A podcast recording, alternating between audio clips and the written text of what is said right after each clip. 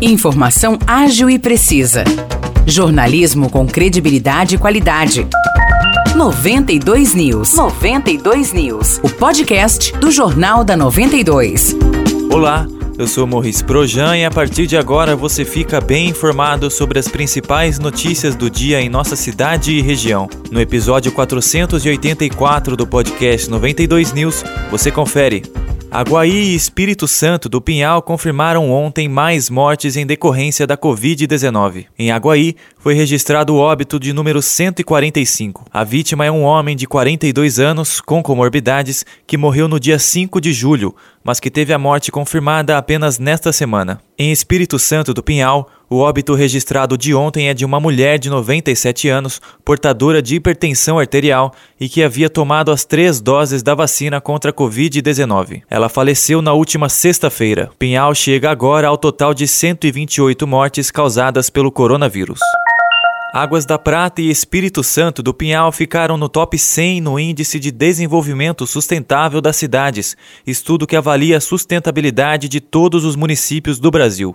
Dos 5.570 municípios analisados, Espírito Santo do Pinhal aparece na posição de número 34, com 62,03 pontos de um total de 100. Já Águas da Prata ficou na posição de número 50, somando 61,32 pontos. Já as outras cidades da região ficaram mais atrás. São João da Boa Vista aparece na posição 107, com 60,1 pontos. Vargem Grande do Sul está na posição de número 697 e bem mais atrás, Aguaí, na posição 2721. O Índice de Desenvolvimento Sustentável das Cidades é uma iniciativa do Instituto Cidades Sustentáveis, em parceria com o Sustainable Development Solutions Network, com apoio do Centro Brasileiro de Análise e Planejamento e financiamento do projeto City Inova. O índice direciona os municípios para que atinjam os objetivos de desenvolvimento sustentável apresentados pela Organização das Nações Unidas. O estudo é baseado em dados oficiais sobre 100 indicadores,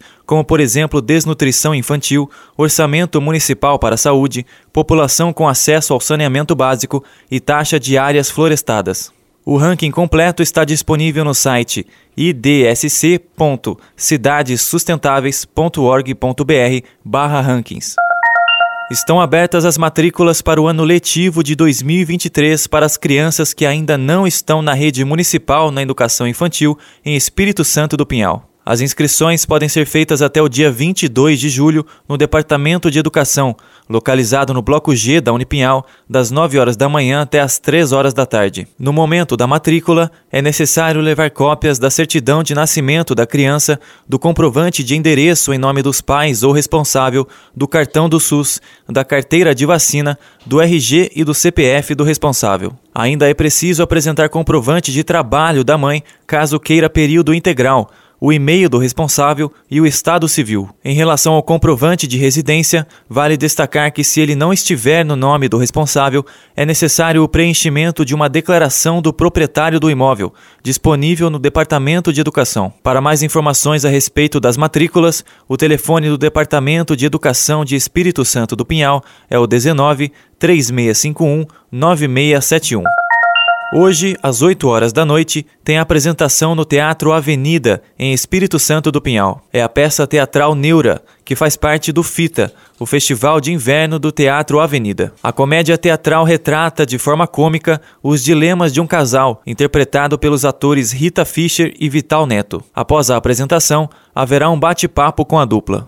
A entrada para o evento é gratuita e os ingressos devem ser retirados com antecedência na bilheteria do teatro ou por meio de um link disponível no Facebook da Prefeitura de Espírito Santo do Pinhal. Os destaques de hoje ficam por aqui. Valeu e até o próximo episódio do nosso podcast. Para mais notícias de São João da Boa Vista e região, acesse 92fm São João.com.br ou siga 92fm São João nas redes sociais. 92